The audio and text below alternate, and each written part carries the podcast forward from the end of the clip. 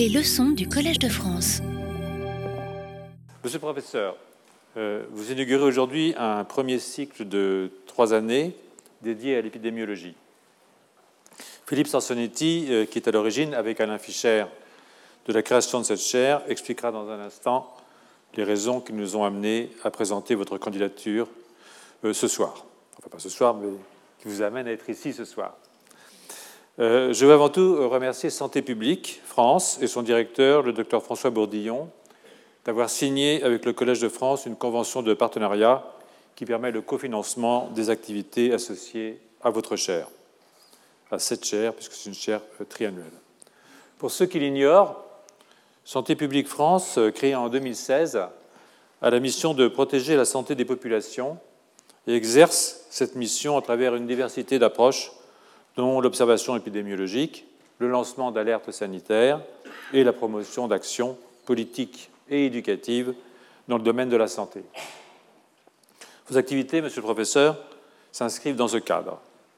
Elles doivent aussi s'adapter sans cesse aux évolutions très fortes, non seulement des connaissances et des pratiques scientifiques, cela va de soi, mais aussi des sociétés considérées dans leur hétérogénéité. Les épidémies peuvent apparaître très soudainement et exigent des réponses rapides à plusieurs niveaux. Sida, SRAS, Ebola, Zika, les exemples sont multiples. Elles évoluent aussi avec les périodes historiques. Des maladies qui n'entraient pas dans le cadre de la réflexion épidémiologique font aujourd'hui éruption. On peut penser par exemple, avec l'augmentation de l'espérance de vie, aux maladies liées au vieillissement. On parle aussi couramment d'épidémie de diabète, dans laquelle la nutrition joue un rôle.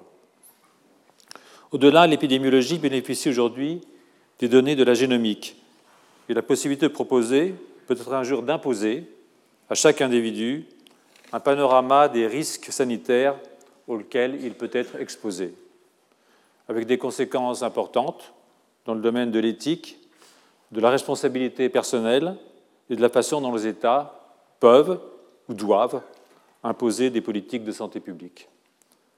Toujours sur un plan politique, ou plutôt géopolitique, l'émergence de maladies nouvelles ne se fait pas au hasard. Et certaines régions du monde ou catégories sociologiques sont évidemment plus à risque et demanderaient une attention particulière. Votre discipline présente donc l'extraordinaire difficulté de devoir être présente sur le terrain et dans le laboratoire. Dans le laboratoire et dans l'analyse des données aujourd'hui permises par les outils de l'intelligence artificielle. Aussi incroyable que cela puisse sembler, vous avez démontré, monsieur le professeur, qu'il est possible de maîtriser toutes ces facettes de votre métier. C'est la raison pour laquelle nous sommes particulièrement fiers de vous accueillir aujourd'hui au Collège de France.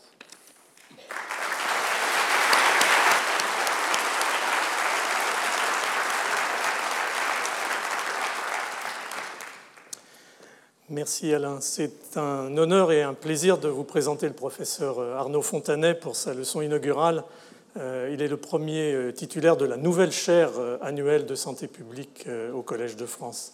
Je tiens tout d'abord, comme l'a fait Alain, à remercier nos collègues de Santé publique France, en particulier François Bourdillon, son, directeur général, au fond pour leur réponse enthousiaste et, rapidement positive à notre demande de considérer le mécénat de cette chaire.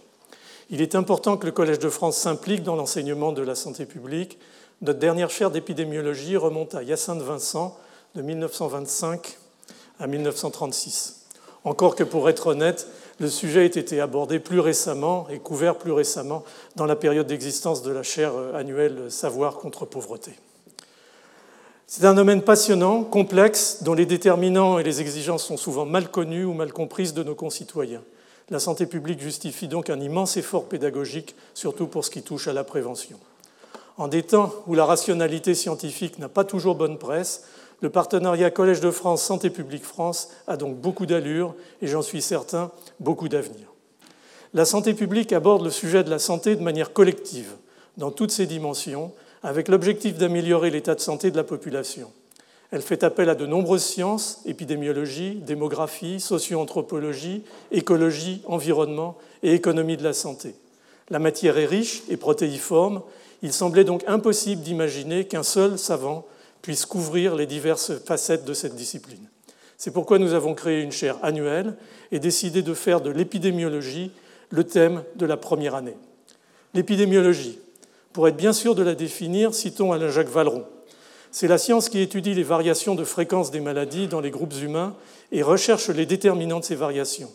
Elle vise en particulier à la recherche des causes des maladies et à l'amélioration de leur traitement et moyens de prévention.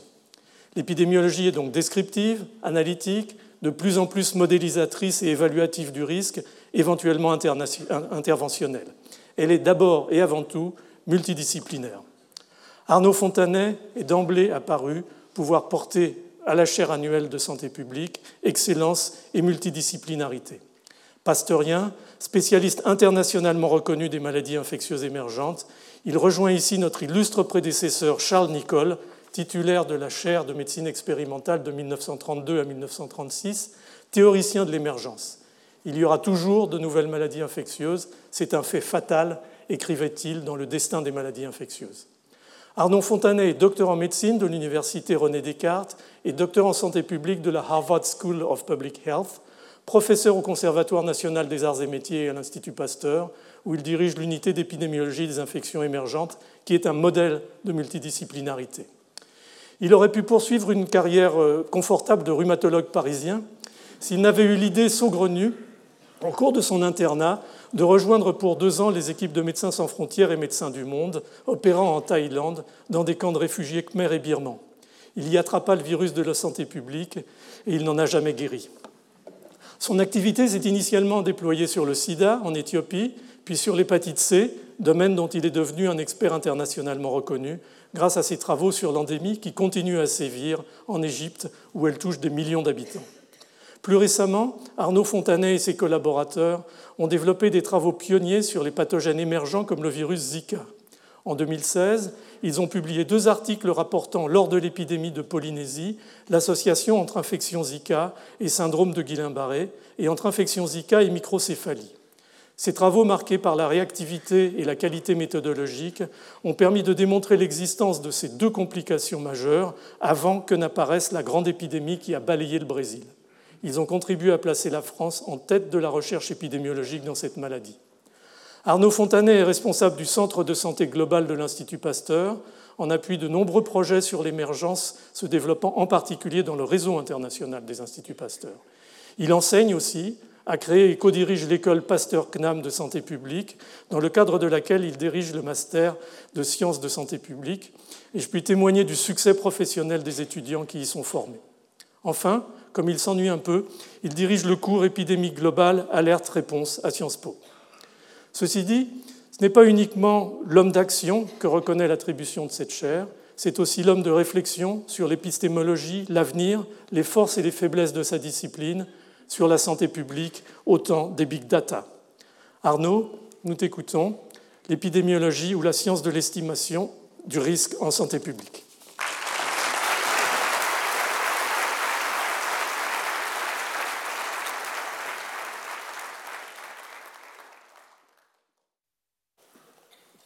Monsieur l'administrateur, mes chers collègues et confrères, chers amis, chères familles, mesdames et messieurs, merci Philippe pour tes mots élogieux. Merci surtout pour avoir eu l'initiative de cette chaire si importante pour la santé publique que j'ai l'honneur de représenter aujourd'hui. Merci aussi à Santé publique France et à son directeur, François Bourdillon, pour le soutien apporté à cette chaire. La médecine est un art merveilleux. N'y a-t-il pas de plus beau métier que celui de guérir, de soigner? Jeune médecin, j'en étais convaincu. Vers la fin de mon internat, j'ai choisi de vivre une expérience différente de celle des hôpitaux parisiens et je suis parti avec Médecins sans frontières travailler dans les camps de réfugiés à la frontière Thaïlande-Cambodge. J'ai pu y constater l'efficacité remarquable de la quinine dans le traitement du paludisme et des antibiotiques dans le traitement des infections respiratoires et gastro-intestinales. Mais alors que je traitais ces enfants, je ne pouvais pas m'empêcher de penser n'aurions-nous pas pu avec une meilleure organisation des soins, avec des vaccins, avec des moustiquaires, leur éviter de tomber malade? Et je basculais dans le monde de la santé publique. Je continue à penser aujourd'hui que la médecine est un métier merveilleux et j'encourage les plus jeunes qui ont la passion de guérir, la passion de soigner, de s'y engager. Maintenant, pour ceux qui veulent se placer en amont de la maladie, pour ceux qui veulent comprendre les déterminants de la santé, pour ceux qui veulent agir pour préserver la santé. La santé publique offre de très belles possibilités.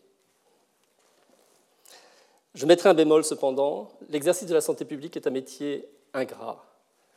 Un malade guéri vous remerciera de l'avoir soigné. Une personne bien portante ne vous remerciera jamais de lui avoir évité la maladie. Il y a eu beaucoup de... Pardon. Il y a eu euh, plusieurs professeurs qui, au Collège de France, ont traité de santé publique. Je citerai d'abord Jean-Noël Allais, qui euh, était le médecin des pauvres pendant la Révolution, médecin de Napoléon, qui a enseigné l'hygiène médicale au Collège de France et qui s'est battu pour l'introduction du vaccin contre la variole. Il y a eu aussi, comme le rappelait Philippe, Hyacinthe Vincent, qui, au début du XXe siècle, a travaillé pour la mise au point d'un vaccin contre la fièvre typhoïde pour les troupes françaises. La santé publique n'a jamais été très loin des cours de Philippe Sansonetti. Je citerai le colloque que tu as organisé sur les vaccins du futur. Et puis je vous invite à réécouter les très belles leçons inaugurales de Dominique Herouédan et Peter Piot sur la chaire Savoir contre pauvreté, sur la gouvernance mondiale en matière de santé globale. La définition de la santé publique est difficile. Je vais prendre celle de Charles Edward Winslow en 1920, qui l'a définie comme la science et l'art de prévenir la maladie, prolonger la vie et promouvoir la santé humaine à travers les efforts organisés et informés de la société, des organisations publiques privées, des communautés et des individus. La santé publique est par nature multidisciplinaire. Je vais aujourd'hui vous parler d'épidémiologie. Vous êtes tous au courant des méfaits du tabac, de l'alcool, de l'alimentation trop riche en sucre ou en gras. Vous connaissez l'importance du dépistage de l'hypertension artérielle, de certains cancers, de maladies infectieuses. Ce que vous ne savez peut-être pas, c'est que ces recommandations sont issues d'études épidémiologiques qui ont suivi plusieurs centaines de milliers d'individus pendant des dizaines d'années. L'épidémiologie est la science qui étudie la répartition et les déterminants des événements de santé dans la population. Elle est résolument orientée vers l'action, les résultats des études visant à contrôler les maladies. L'épidémiologie est de fait au cœur de nos débats de société. Vous ne pouvez pas aujourd'hui lire la presse écrite, regarder un journal télévisé, sans entendre parler de glyphosate, perturbateurs endocriniens, particules fines, salmonelle, Ebola. Mon objectif au cours de cette leçon inaugurale est de vous familiariser avec les grands enjeux d'épidémiologie et également de vous donner les clés pour mieux comprendre les résultats des études épidémiologiques. La démarche scientifique en épidémiologie s'appuie sur l'estimation du risque, d'où le titre de ma leçon inaugurale. Elle permet de répondre à deux questions très simples. Quel est le risque d'être ou de devenir malade dans une population donnée?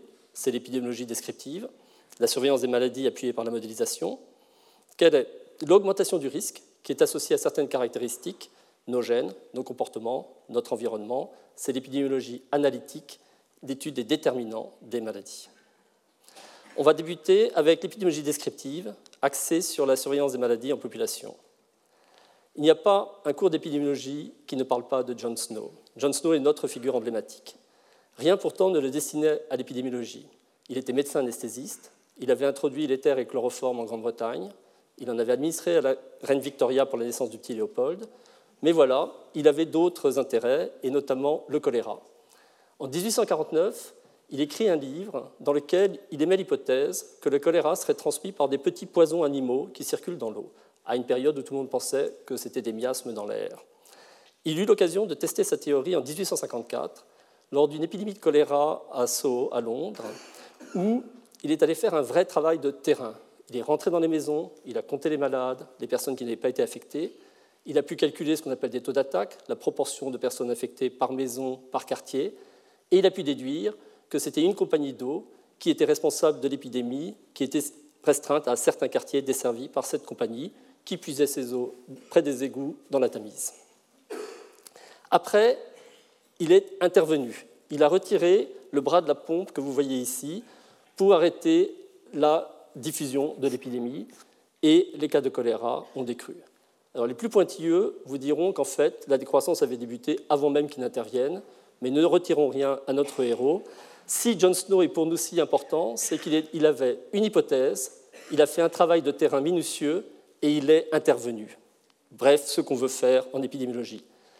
La même année, en 1854, Pacini en Italie, découvrait Vibrio cholera, hein, ce petit poison animal que suspectait John Snow, mais l'a cette découverte est restée un peu inaperçue. Il a fallu que Robert Koch, lors de l'épidémie de choléra en Égypte en 1883, redécouvre le choléra et l'associe à la maladie pour que le lien entre les deux soit définitivement fait. Alors, qui sont les John Snow d'aujourd'hui? Bien, vous les trouverez dans les agences de sécurité sanitaire qui ont la charge de la surveillance de la santé des populations humaines et animales et également de l'évaluation du risque. Il s'agit par exemple de Santé publique France, avec les cellules interrégionales d'épidémiologie. Il s'agit de l'ANSES, notamment pour la surveillance de la santé animale, de l'ANSM pour le médicament, beaucoup d'autres agences. Elle s'appuie sur des réseaux de cliniciens, de vétérinaires, de laboratoires, des registres.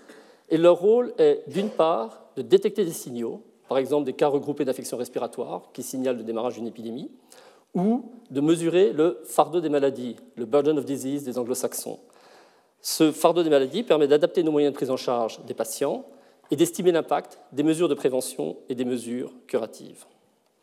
Je vous invite à la lecture du rapport intitulé L'état de santé de la population en France, publié en 2017, qui vous donne un état des lieux sur comment vont les Français. Ce rapport est un rapport de suivi des 100 objectifs de la loi de 2004 relative à la politique de santé publique en France, et je tiens à saluer ici le travail de William Dabb, professeur du CNAM, qui a beaucoup contribué à l'élaboration de cette loi de santé publique alors qu'il était directeur général de la santé. Ce travail est essentiel, il nous donne un tableau de bord qui permet de voir l'impact des politiques menées, les zones fragiles où on doit prioriser nos actions. Les nouvelles y sont plutôt bonnes si l'on regarde les tendances sur le long terme. Je sais qu'en France, on n'aime pas dire que les choses vont bien, mais si vous regardez l'état de santé de la population française, bien sûr, il y a des choses tout à fait perfectibles, mais si je prends un indicateur synthétique comme l'espérance de vie, ben, l'espérance de vie des femmes est de 85 ans, c'est le peloton de tête mondiale, juste derrière l'Espagne en Europe. Chez les hommes, c'est de 79 ans. Pour vous donner une idée, plus de la moitié des décès sont dus aux maladies cardiovasculaires et au cancer, à peu près à part égale. Si je prends les maladies cardiovasculaires, et notamment les cardiopathies ischémiques, syndrome coronarien aigu et infarctus du myocarde, la baisse de la mortalité par cardiopathie ischémique en France entre 2000 et 2013 a été de 40%. C'est considérable. On est au premier rang européen. Par rapport au cancer, la mortalité tout cancer est en légère baisse. Sur les 40 dernières années, de 1,5% par an en moyenne pour les hommes, 1% par an en moyenne pour les femmes. Mais une analyse pour les cancers doit être faite cancer par cancer pour être plus pertinente, et j'y reviendrai. Pour vous illustrer ce que peut apporter la surveillance des maladies infectieuses, je vais prendre l'exemple de la rougeole. Vous avez ici les données de déclaration obligatoire de la rougeole en France sur les dix dernières années, recueillies par Santé publique France. Vous y voyez l'épidémie de 2011, et vous voyez également que l'année 2018 n'a pas été bonne. L'incidence de la rougeole est maximale chez les moins de 1 an, qui n'ont pas encore été vaccinés, mais les formes les plus sévères se retrouvent chez ceux qui sont un peu plus âgés. Il est désolant qu'on ait encore à déplorer plus de 1650 pneumopathies graves et 23 décès sur les dix dernières années, alors que l'on dispose d'un vaccin sûr et efficace effectivement, la couverture vaccinale à deux ans n'est que de 80%. Pour un virus aussi contagieux que celui de la rougeole, il devrait être de 95%. Alors, vous connaissez tous la polémique, je ne vais pas y revenir, mais ce qui est important, et c'est ce que nous apporte la surveillance, c'est qu'au moment où circulent beaucoup d'informations fantaisistes, il est essentiel de disposer de données fiables pour voir quel est le coût humain d'une vaccination incomplète en population, et c'est ce que nous apporte cette surveillance. Si nous regardons les taux de mortalité par cancer en France de 1950 à 2010, on a la possibilité de voir un peu quelles sont les grandes tendances. Ce qui est important ici, c'est qu'on parle de taux de mortalité, donc on prend en compte l'accroissement démographique. Ces taux sont standardisés sur l'âge, c'est-à-dire qu'ils sont calculés à distribution d'âge constante et prennent donc en compte le vieillissement démographique. Et on parle de taux de mortalité, c'est-à-dire que les progrès vont venir soit d'une diminution du nombre de cas, soit d'une euh, amélioration des prises en charge des patients, et donc euh, taux de guérison plus important, ou une association des deux. Si vous regardez chez les hommes, les principales baisses observées, elles sont plutôt dues à des actions de prévention. Je regarde ici le cancer du poumon, et la baisse que vous voyez ici est due à la diminution de la consommation tabagique. Si vous prenez le cancer bouche, pharynx, larynx et œsophage, vous voyez que depuis le milieu des années 70, la mortalité est en baisse. Ça, c'est la diminution de l'alcool et un petit peu du tabac. Et puis vous avez ici le cancer de l'estomac, qui était très important en 1950 et qui est en train de diminuer considérablement. La cause, c'est une bactérie, Helicobacter pylori, Et c'est l'amélioration des conditions d'hygiène, de l'alimentation et le traitement antibiotique des ulcères qui a permis cette diminution du cancer de l'estomac. Un point de vigilance cependant chez les femmes, la hausse des cancers du poumon, car la consommation tabagique n'est toujours pas maîtrisée chez les femmes. Elle n'est pas plus chez les hommes, mais elle est en baisse. Je corrige. Alors, il est des situations où les données n'existent pas encore, notamment quand il s'agit de prédire le devenir d'une épidémie en cours. Or, c'est le moment où les pouvoirs publics veulent savoir, mais cette épidémie, où est-ce qu'elle va nous amener? Et c'est là où intervient la modélisation mathématique. Je vais vous prendre comme exemple la maladie de la variante de la maladie de Creutzfeldt-Jacob au Royaume-Uni. Vous vous souvenez, dans les années 80, premier cas d'encéphalopathie spongiforme, bovine, maladie de la vache folle au Royaume-Uni. Dix ans plus tard, premier cas humain. En l'an 2000, une prédiction par l'Imperial College, un des très bons groupes de modélisation mathématique, qui laissait entendre qu'il pourrait y avoir entre 70 et 136 000 cas de variantes de maladie Creutzfeldt-Jacob d'ici 2020 au Royaume-Uni, publié dans la revue Nature, donc une revue qui a une très grande autorité. Alors cette fourchette est très large, et elle était due à des incertitudes sur la durée d'incubation de la maladie. Alain-Jacques Valeron, que citait euh, Philippe Sansonetti, et son équipe à l'INSERM ont repris ces données en partant d'une constatation. Ils ont vu que l'âge de déclaration moyen des patients atteints de maladie de Creutzfeldt-Jacob était de 28 ans. Ça laissait entendre deux hypothèses. Soit les plus jeunes sont susceptibles, soit chez les plus âgés, la durée d'incubation est plus longue. Pour explorer ces hypothèses, il a comparé la date de début des variantes de maladie Creutzfeldt-Jacob par catégorie d'âge. Il ne voit aucune différence. Ça élimine la deuxième hypothèse. On sait donc que seuls les plus jeunes sont susceptibles. Utilisant cette donnée dans son modèle, il peut estimer la durée moyenne d'incubation à 16,7 ans et il peut euh, faire un modèle qui, vous le voyez, va très bien coller aux données observées. À terme, il avait prédit qu'il y aurait 205 cas de variants de maladie de Creutzfeldt-Jacob. Il y en a eu 177. Autre exemple de l'utilité de la modélisation, c'est pour guider les, les, interventions. On retourne au Royaume-Uni, à nouveau chez les bovins, mais cette fois-ci c'est la fièvre afteuse, donc qui est une maladie animale et qui était une crise majeure au début des années 2000 au Royaume-Uni. Trois scénarios possibles pour le gouvernement britannique. Soit vous abattez les élevages touchés, mais vous attendez quelques jours, scénario A. Soit vous abattez les élevages touchés, mais vous le faites dans les 24 heures, scénario B. Soit non seulement vous abattez les élevages touchés, mais vous abattez également les élevages voisins et dans les 48 heures, scénario C. C'est ce qu'a choisi le gouvernement britannique et vous voyez à quel point les données observées ont cette fois-ci collé au modèle. Donc la modélisation peut aider les pouvoirs publics à prendre leurs décisions. Nous allons maintenant passer au deuxième grand versant de l'épidémiologie, qui est ce qu'on appelle l'épidémiologie analytique, l'étude des déterminants des maladies. Alors il s'agit ici d'une part de nos gènes, D'autre part, de nos comportements, les expositions environnementales auxquelles on peut être soumis, ce qu'on regroupe aujourd'hui sous le vocable d'exposome, l'ensemble des expositions non génétiques de la conception jusqu'à la fin de vie. Pour comprendre comment est née l'épidémiologie, il faut reprendre la transition épidémiologique dans les pays industrialisés au XXe siècle. Vous avez ici la mortalité par maladie infectieuse aux États-Unis au XXe siècle. Au début du XXe siècle, on mourait d'abord de maladies respiratoires. C'était la tuberculose la grippe et les pneumonies, également la fièvre typhoïde, un petit peu moins les maladies infantiles. Vous voyez d'ailleurs le pic de la grippe espagnole, que je n'ai même pas besoin de vous montrer, en 1918-1919, on célèbre le centième anniversaire aujourd'hui. Qu'est-ce qui a permis cette baisse de la mortalité par maladie infectieuse? C'était l'amélioration des conditions d'hygiène, ça a été euh, l'accès à l'eau potable, les égouts, meilleure alimentation, tout ça consolidé par l'arrivée après des antibiotiques et puis des vaccins. Dans la première moitié du XXe siècle, l'espérance de vie aux États-Unis a monté de 23 ans. C'était sans précédent dans l'histoire de l'humanité.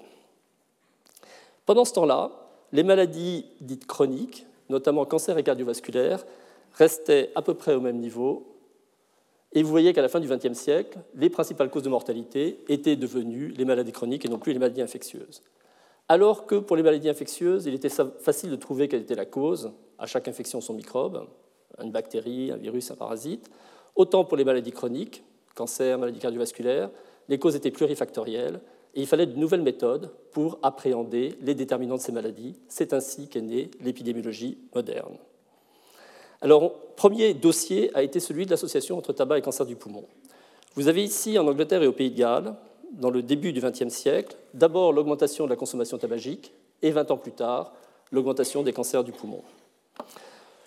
Une des façons les plus simples de résoudre cette question aurait été de faire un essai randomisé.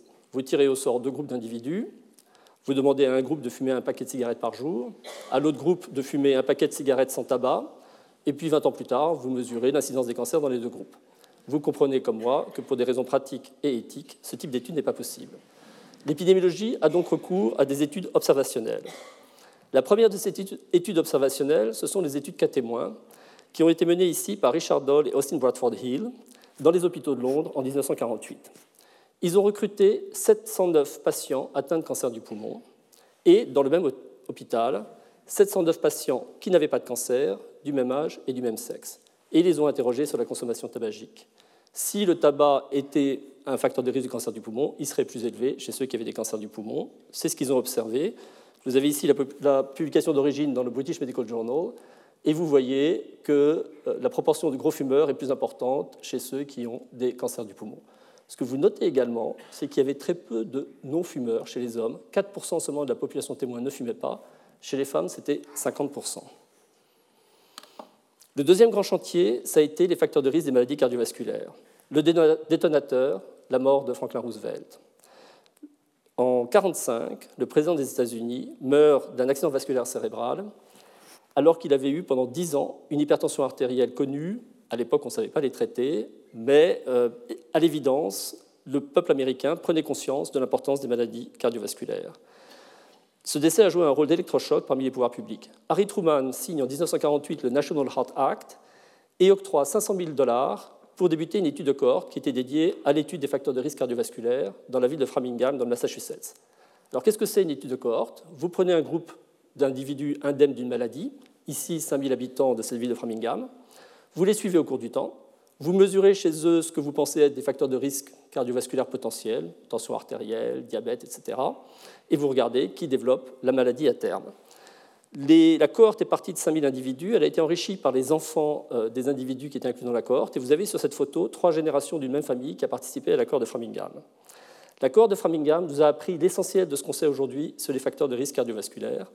Et ici, un des résultats euh, connus euh, de cette, issus de cette cohorte, vous avez sur la gauche cinq facteurs de risque cardiovasculaire qui ont été identifiés hypertension, tabagisme, diabète, obésité, hypercholestérolémie. Et ici, le risque de développer une maladie cardiovasculaire selon le nombre de facteurs de risque que vous aviez à l'âge de 50 ans jusqu'à l'âge de 95 ans. Pour les hommes, si vous n'aviez pas de facteur de risque cardiovasculaire, 5% vont développer une maladie cardiovasculaire. Si vous en avez un, vous grimpez à 36%, etc. Quand aujourd'hui vous allez chez le médecin et qu'il vous pose des questions sur tous ces facteurs de risque, et vous le voyez mentalement calculé, il est en train d'utiliser les scores qui ont été issus et améliorés depuis l'accord de Framingham pour décider si oui ou non il va traiter agressivement votre hypercholestérolémie. Donc c'est ça que nous a appris l'accord de Framingham. Je vais passer cinq minutes avec vous pour vous expliquer comment est-ce que nous, épidémiologistes, on fait l'estimation de ce qu'on appelle le risque relatif, l'augmentation du risque d'être malade quand vous êtes exposé par rapport au non exposé. Par exemple, d'où nous vient euh, l'idée qu'on puisse vous dire votre risque d'infarctus du myocarde est doublé si vous avez une hypertension artérielle. Vous avez ici schématiquement une étude de cohorte avec quatre sujets exposés en très plein, 12 sujets non exposés, deux exposés développent la maladie, deux non exposés développent la maladie. Ce que vous allez faire, c'est d'abord calculer le taux d'incidence chez les exposés. C'est deux cas divisé par le personne de suivi. Donc là, vous avez des unités de, suivi. Elles s'arrêtent. Quand vous développez la maladie, vous n'êtes plus à risque de développer la maladie. Vous divisez par 3,6. On fait la même chose chez les non exposés. Et vous faites le ratio des deux, ce qu'on appelle le ratio des taux d'incidence. Il est égal à 3. Les exposés ont trois fois plus de risque de développer la maladie que les non exposés. Dans une étude cas témoin, vous allez vous placer dans un hôpital qui va recueillir les cas à partir d'une population qui correspond finalement à ce qu'on appelle le bassin de drainage de l'hôpital. Les gens qui, s'ils étaient malades, iraient dans cet hôpital. Dans ce cas, vous avez deux exposés, deux non exposés. Vous allez sélectionner des témoins. Ces témoins, ils sont là pour vous donner une estimation avec le ratio exposé-non exposé du personne-temps exposé-non exposé de la cohorte qui a donné naissance à vos cas. Si votre sélection des témoins se fait sans biais, si la fraction d'échantillonnage du personne-temps exposé est la même que celle du personne-temps non exposé, le produit en croix que vous voyez ici, qu'on appelle le ratio des cotes en français ou le odds ratio en anglais, vous donne une estimation non biaisée du ratio des taux d'incidence de la cohorte qui a donné naissance au cas. Donc vous voyez que cohorte, comme étude cas témoin, vous donne des estimations du risque relatif, l'augmentation du risque de développer la maladie chez les exposés par rapport aux non exposés. Alors, ce que je vous présente ici est un schéma simplifié. Sachez qu'on peut prendre en compte le fait, par exemple, que euh, vous pouvez changer d'exposition au cours du temps. Vous fumez, vous arrêtez de fumer, vous vous remettez à fumer. On peut prendre aussi en compte le délai de latence entre l'exposition et le développement de la maladie, par exemple pour un cancer. Mais ce qui intéresse le plus les épidémiologistes, c'est que vous n'êtes pas exposé à simplement un facteur de risque. Vous êtes exposé simultanément à beaucoup de choses. Vous pouvez à la fois fumer, avoir du cholestérol, mais vous avez une alimentation équilibrée, vous faites de l'exercice. Comment est-ce qu'on va pouvoir finalement dégager l'effet indépendant de chacune de ces variables? Il y a un biais qui nous intéresse particulièrement, qui est ce qu'on appelle le biais de confusion. Pour expliquer le biais de confusion, le plus simple, c'est de vous donner un exemple. Vous trouvez une association entre café et cancer du poumon. Cette association n'est pas due au fait que le café est un facteur de risque de cancer du poumon. Mais parmi les buveurs de café, vous avez plus de fumeurs. Parmi les fumeurs, vous avez plus de gens qui vont développer un cancer du poumon. C'est la surreprésentation des fumeurs chez les buveurs de café qui explique la fausse association entre café et cancer du poumon. C'est un biais de confusion. Les épidémiologistes se sont passionnés pour ça, pour le prévenir, pour le prendre en compte dans l'analyse. Ça a été l'objet de beaucoup de collaborations avec des biostatisticiens, les modèles linéaires généralisés, qui vont, par les analyses multivariées, nous permettre d'avoir l'effet indépendant de chacune des expositions qu'on étudie à la suite du modèle.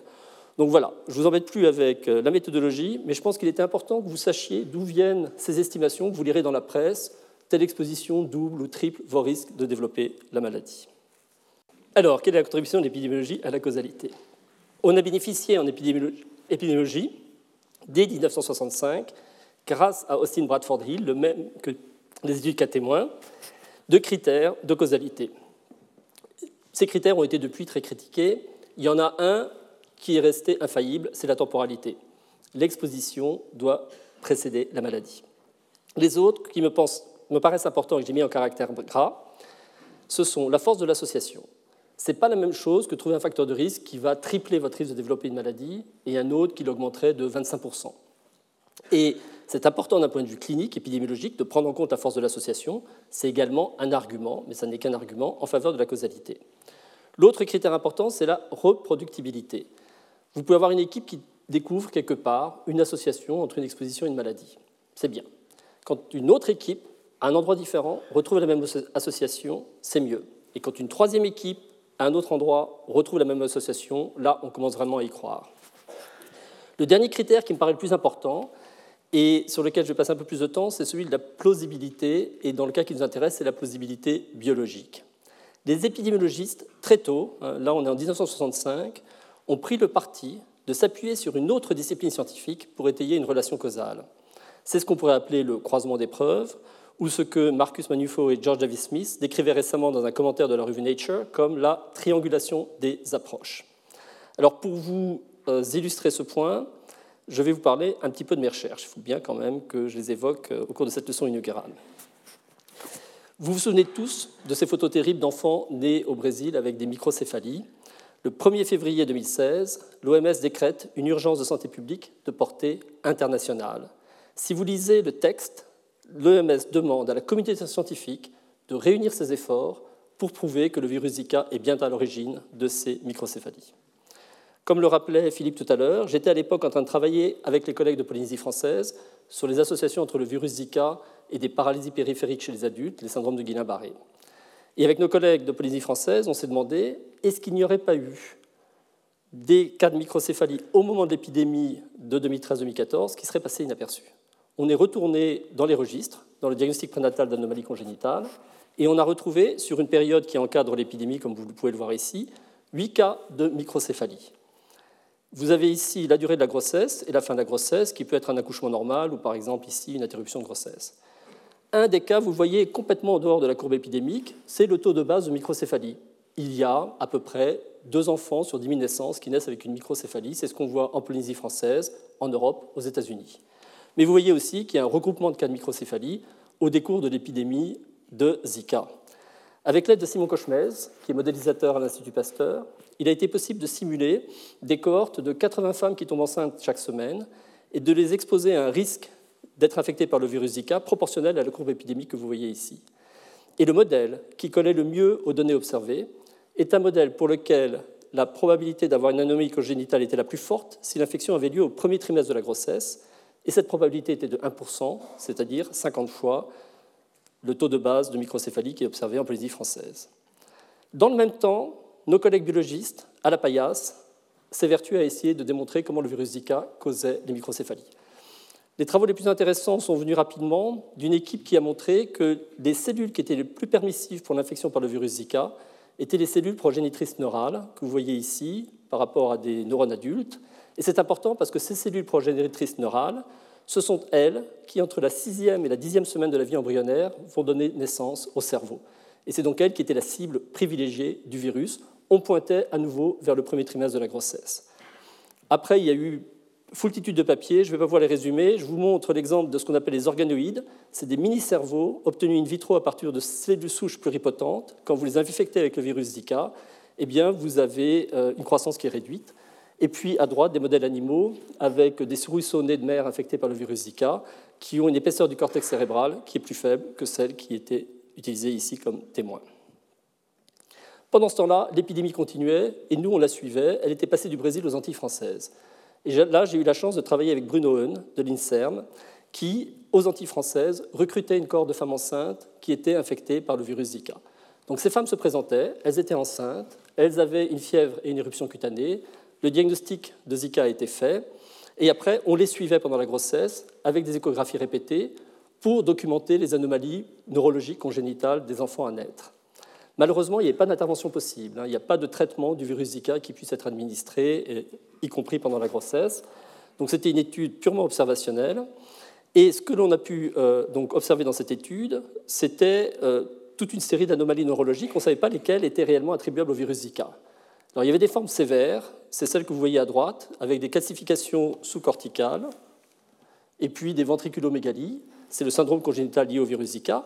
Et puis on a également mesuré des anomalies neurologiques qui nous paraissaient moins sévères, mais potentiellement importantes, pouvant être ou ne pas être associées au virus Zika.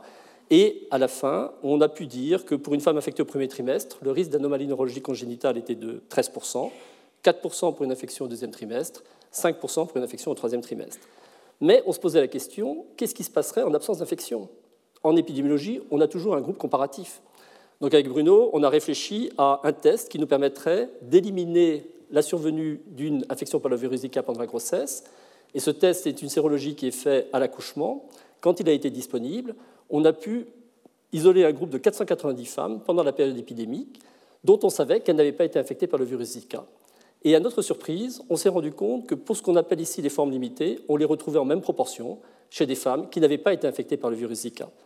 Dès lors, il nous a été possible, par soustraction, d'estimer ce qui est réellement attribuable au virus Zika. C'était les formes sévères, 4% pour des infections du premier trimestre, 1% au deuxième trimestre et rien au troisième trimestre. Ce qui est important dans cette histoire, c'est plus de vous montrer ces deux approches parallèles. Une approche mécanistique, faite en biologie, qui va identifier comment le virus Zika infecte et les mécanismes par lesquels il va provoquer la microcéphalie. En parallèle, une approche populationnelle, faite par les épidémiologistes, avec des modèles mathématiques, des suivis de cohortes, qui nous permettent de confirmer que ici, c'est le premier trimestre qui est la période la plus vulnérable, en accord avec les modèles biologiques, et de quantifier l'impact en population d'une infection par le virus Zika, ici le taux de microcéphalie chez les femmes infectées pendant la grossesse. Alors maintenant qu'on comprend un peu mieux les méthodes utilisées en épidémiologie, je vais revoir avec vous quelques grandes contributions de l'épidémiologie à la santé publique. On a parlé de la cohorte Framingham. Il y a eu une très grande cohorte aux États-Unis, la cohorte des infirmières, qui a suivi plus de 240 000 femmes, dont certaines depuis 1976, et qui étudiait tout particulièrement l'impact de la contraception orale et de l'alimentation sur le risque de développer des cancers et des maladies cardiovasculaires. Il n'est pas possible de résumer les milliers de publications qui sont sorties de cette cohorte, mais je vais vous prendre un ensemble de recommandations publiées il y a quelques années qui permettraient de diminuer de moitié le risque de cancer chez les femmes. Ces recommandations, vous les connaissez en fait, et beaucoup d'entre vous les mettent déjà en pratique. Ce que vous ne saviez peut-être pas, c'est que ces recommandations étaient issues de ce type d'études épidémiologiques. Il y a peut-être une recommandation qui ne tiendrait pas la route aujourd'hui, c'est prendre des multivitamines quotidiennement, et on va y revenir.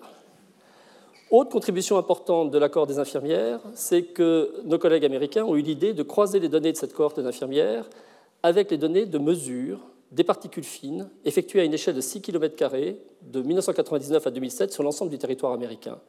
Et en croisant les deux, ils ont pu estimer l'excès de mortalité. Vous avez ici la mortalité hein, sur cet axe, pardon, vous voyez, je suis euh, la mortalité toute cause, et ici les concentrations croissantes de particules 2.5.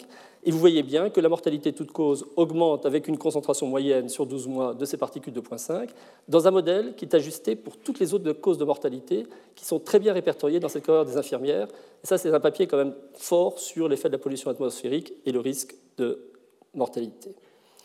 Alors, les études de cohorte, c'est très bien, mais c'est très long, c'est très coûteux. Imaginez 240 000 femmes suivies pendant 40 ans, ce que ça représente.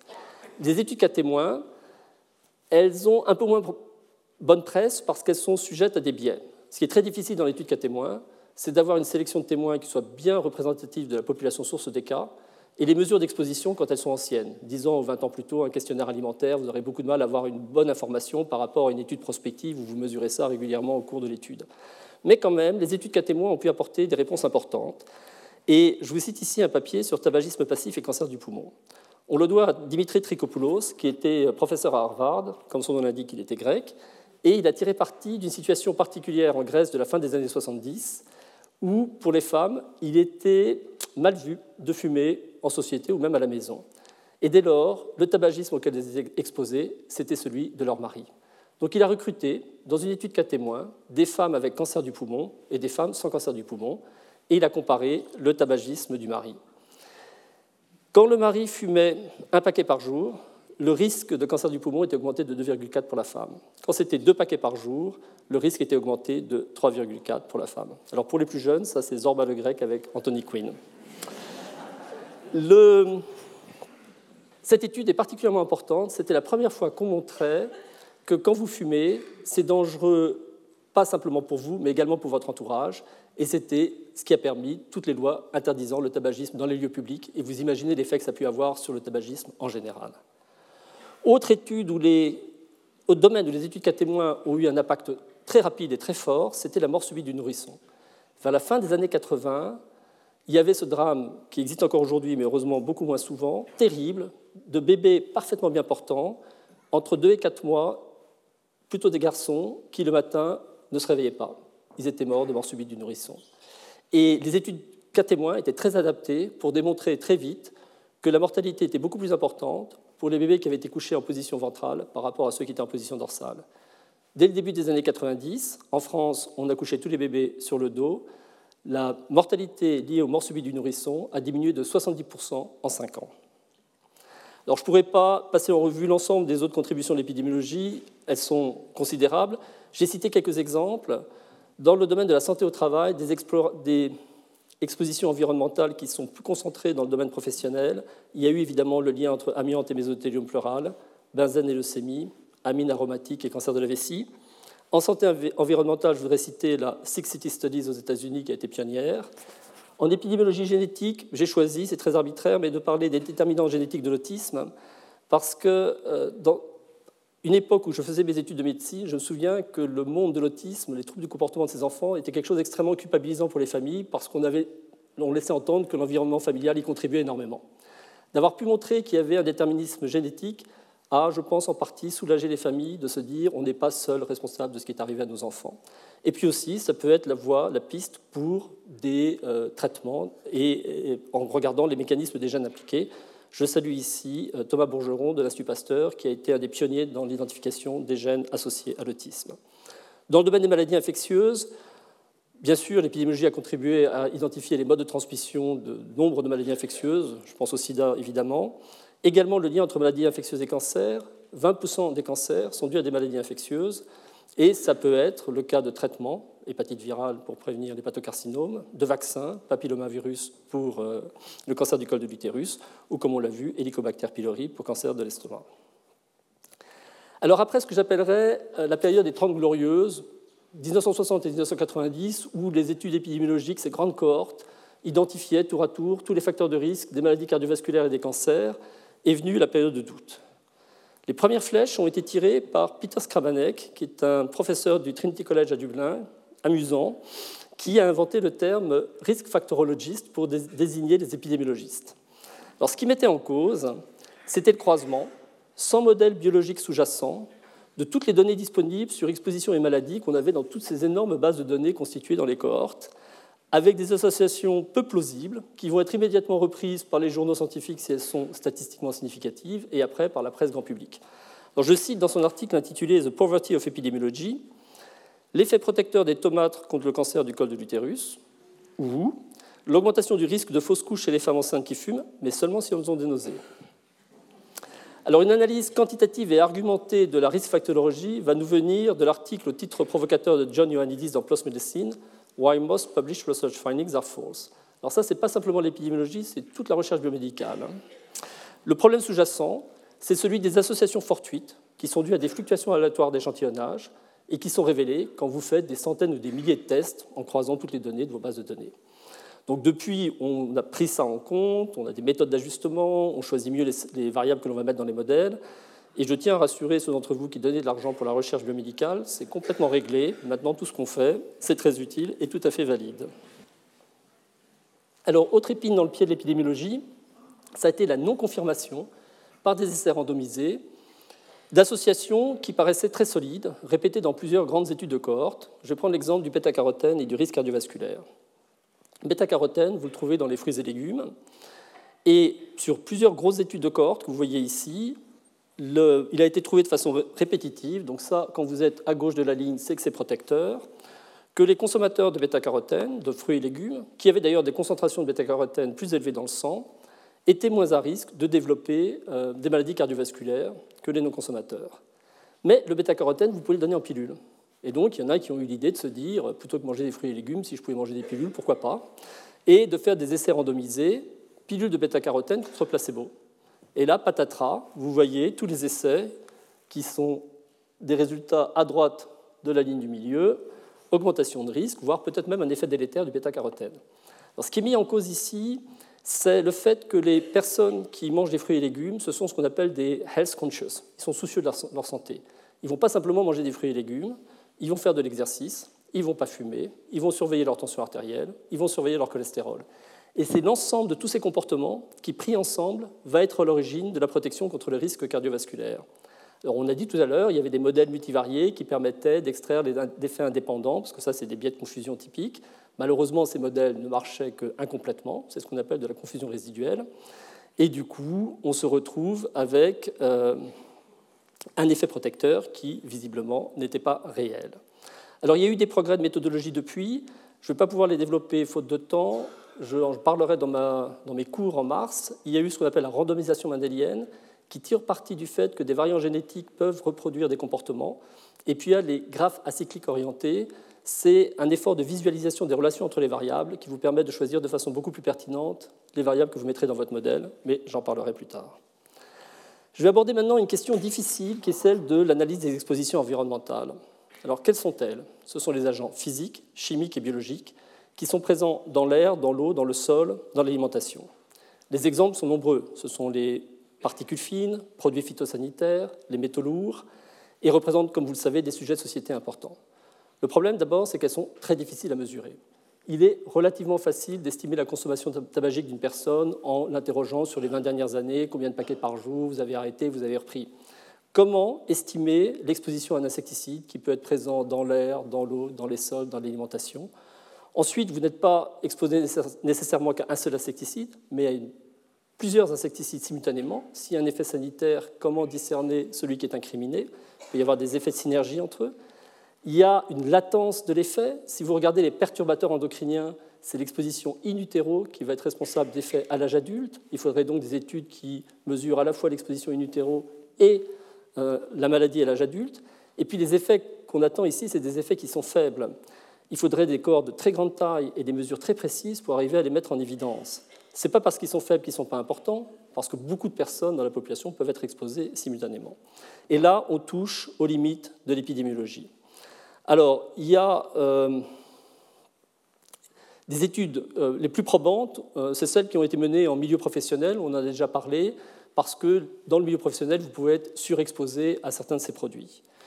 Mais pour ce qui est de la population générale, l'avenir est au corps de grande taille, éventuellement qui démarreront in utero et qui iront jusqu'à l'âge adulte, avec des marqueurs biologiques, éventuellement des capteurs de pollution atmosphérique. des études certainement complexes. Dans l'état actuel des choses, en absence d'effets documentés chez l'homme, la réponse doit d'être politique. C'est le principe de précaution. Face à des produits qui ont démontré une toxicité in vitro ou chez l'animal, mais pour lesquels un effet chez l'homme n'a pas pu être mis formellement en évidence. Dernière problématique récente de l'épidémiologie, c'est un tiraillement sur dans quelle direction l'épidémiologie devrait partir. Il y a eu vers la fin des années 90 l'accès aux données du génome et la possibilité d'identifier les gènes qui seraient associés avec certaines maladies. Beaucoup de chercheurs y sont partis et beaucoup d'argent aussi de la recherche y est parti. Dans le même temps, ceux qui travaillaient sur les facteurs de risque comportementaux disaient attendez, on n'en a pas fini avec alcool, tabac, alimentation et tout le reste, et puis ça c'est modifiable. Les gènes, c'est quand même plus difficile. Puis il y a ceux qui disaient les enjeux de l'environnement sont majeurs, la recherche devrait aller dans cette direction. Et enfin ceux qui disaient et quid des déterminants sociaux de la santé Il existe des inégalités très fortes en santé, elles sont très peu étudiées. Je vous donne ici euh, un graphe qui montre l'espérance de vie à 35 ans par sexe pour les cadres et ouvriers en France métropolitaine. L'espérance de vie à 35 ans, c'est le nombre d'années de vie qui vous reste une fois que vous avez atteint l'âge de 35 ans. La bonne nouvelle, c'est que vous voyez, elle monte. Hein. La mauvaise nouvelle, c'est qu'il y a des écarts de 3 ans entre les femmes cadres et les femmes ouvrières et de 6 ans entre les hommes cadres et les hommes ouvriers. Et on ne sait pas à quoi sont dus ces écarts d'espérance de vie. Est-ce que c'est des différences de comportement, tabac, alcool, etc. Est-ce que c'est des différences d'exposition environnementale, pollution atmosphérique? Est-ce que c'est des différences d'accès aux soins, de qualité de soins? L'épidémiologie n'est pas très à l'aise pour euh, parler d'inégalité sociale et des moyens d'y remédier. Une source d'inspiration pourrait nous venir du modèle des boîtes chinoises. Alors comprenez les poupées russes, parce qu'en anglais on dit Chinese box, hein, dans l'article de Mervyn Susser. Et vous avez la plus petite boîte, c'est le niveau moléculaire, génétique. Une boîte un peu plus large, ce sera l'individu, un peu plus large, c'est sa famille, un peu plus large, c'est son quartier. Et on peut ainsi intégrer dans des mêmes euh, modélisations, avec des modèles dits multiniveaux, l'ensemble de ces composantes. L'autre approche est proposée par un anthropologue médical américain, Merritt Singer, dans les années 90, qui a inventé le terme de syndemics pour synergistic epidemics.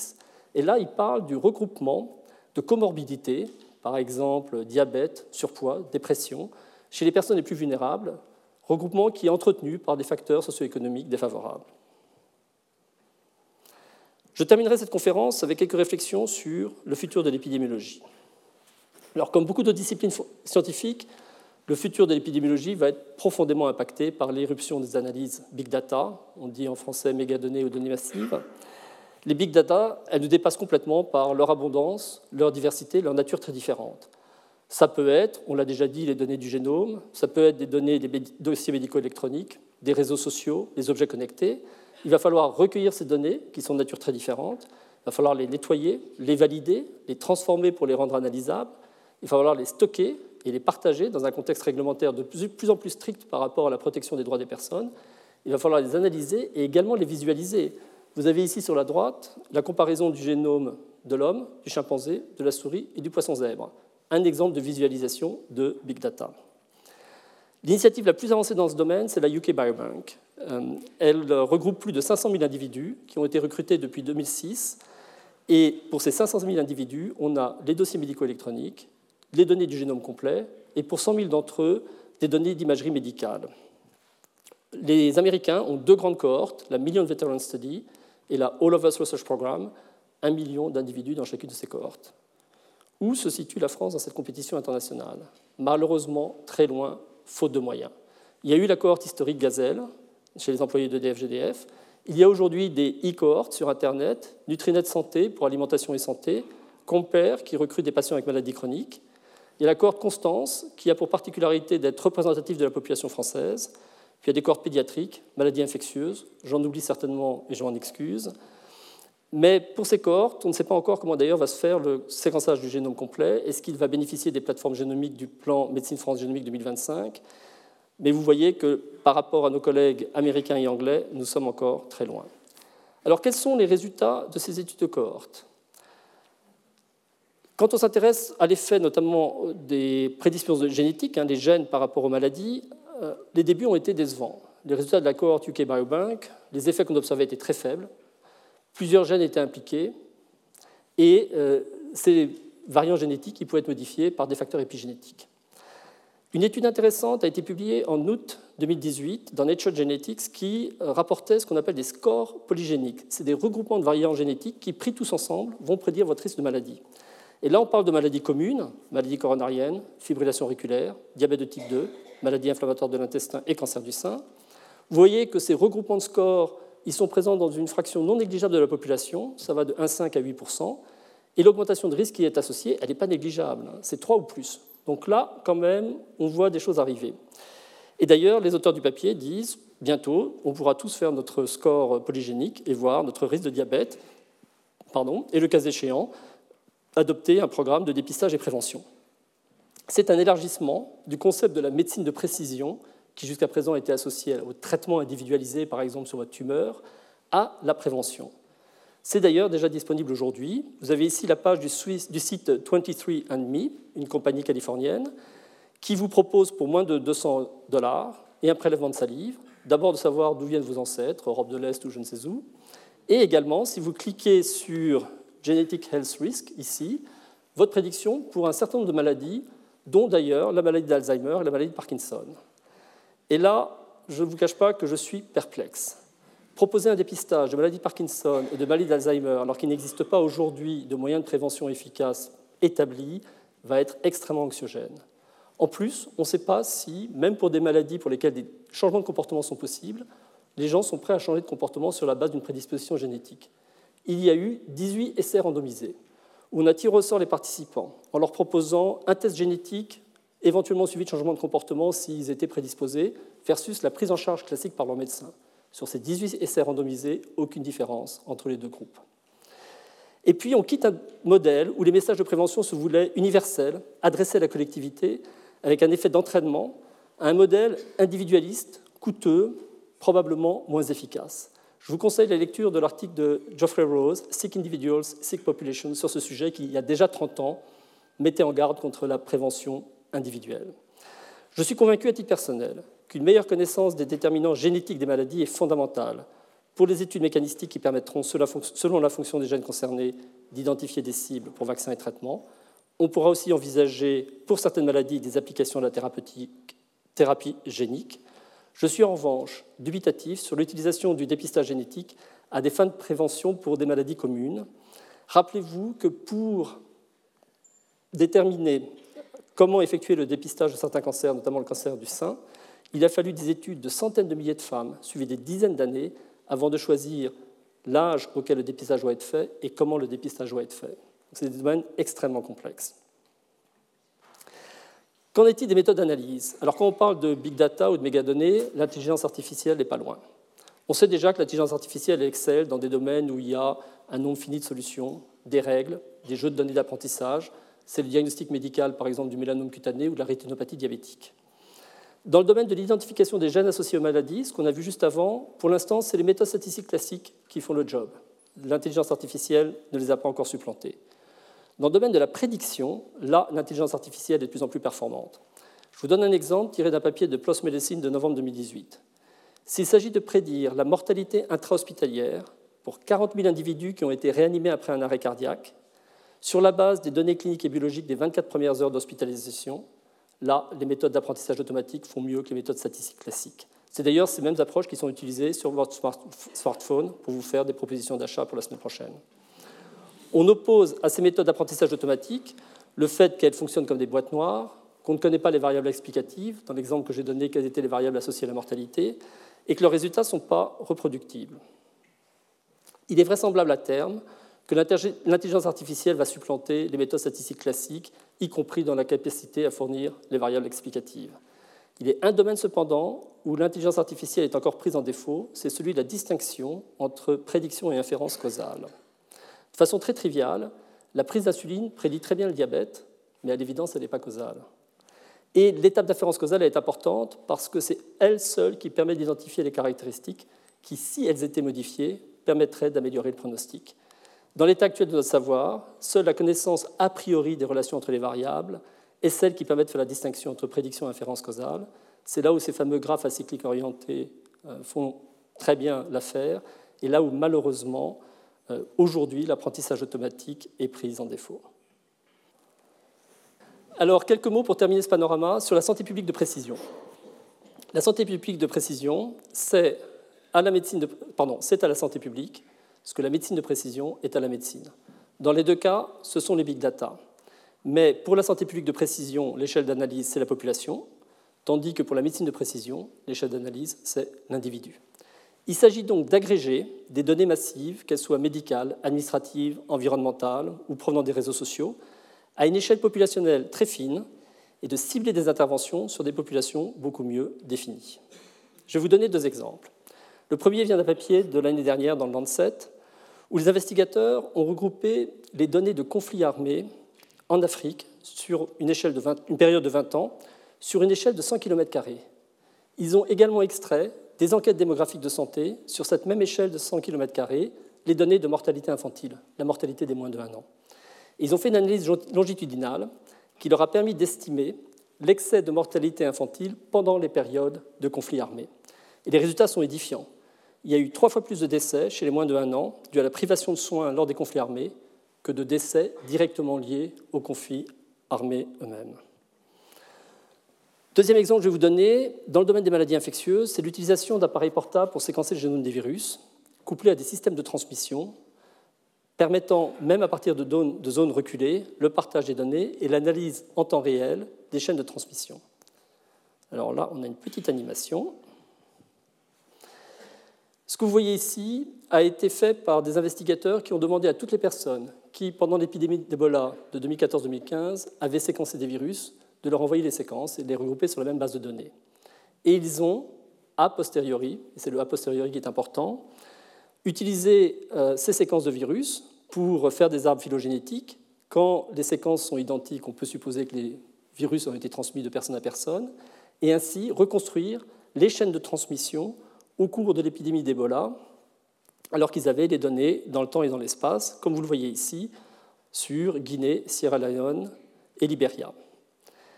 Alors ce qu'on entend pour l'avenir, c'est que grâce à des séquenceurs portables et à des systèmes de transmission des données, on puisse faire ces analyses en temps réel et à ce moment-là guider les actions de prévention sur la base des chaînes de transmission.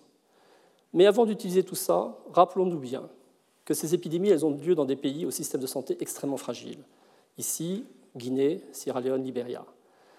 Avant de pouvoir utiliser ces outils sophistiqués, la priorité bien avant à remettre en place des systèmes de santé qui fonctionnent, des capacités de surveillance, des capacités de réponse locale, et seulement alors, effectivement, ce genre d'outils pourrait apporter une réaction plus rapide vis-à-vis des épidémies. Il est temps de conclure. L'histoire de la santé publique a été faite d'actions de prévention collective menées dans un souci de toucher le plus grand nombre, et notamment les plus défavorisés, permettant des gains d'espérance de vie sans précédent au XXe siècle. Le modèle va inévitablement évoluer avec l'identification plus complète des gènes associés aux maladies et la mesure de l'impact de notre environnement sur la santé, domaines sur lesquels l'épidémiologie avait jusqu'à présent buté. Il me paraît fondamental de préparer nos sociétés dès maintenant à l'intégration de ce nouveau savoir dans nos pratiques. Le temps viendra où une femme enceinte pourra connaître dès les premières semaines de grossesse, sur une simple prise de sang, les prédispositions génétiques de son enfant à naître pour un nombre incalculable de maladies. Sinon, un simple prélèvement de salive après la naissance donnera les mêmes informations. Sommes-nous prêts? De façon à nous assurer que ce savoir sera utilisé pour le meilleur, par exemple des actions de prévention ou de thérapie génique ciblées pour des pathologies les plus graves, et non le pire, qui pourrait dans ce contexte se rapprocher de l'eugénisme? Pour les expositions environnementales, nous saurons mieux quantifier leurs effets délétères. La vraie question deviendra l'appréciation de la balance bénéfice-risque, car l'idée de l'absence de risque relève de l'utopie. Il s'agira ensuite de conjuguer nos efforts pour préserver de concert le progrès technologique la santé de l'homme et celle de la planète. Je vous remercie. Retrouvez tous les contenus du Collège de France sur www.colège-2-france.fr.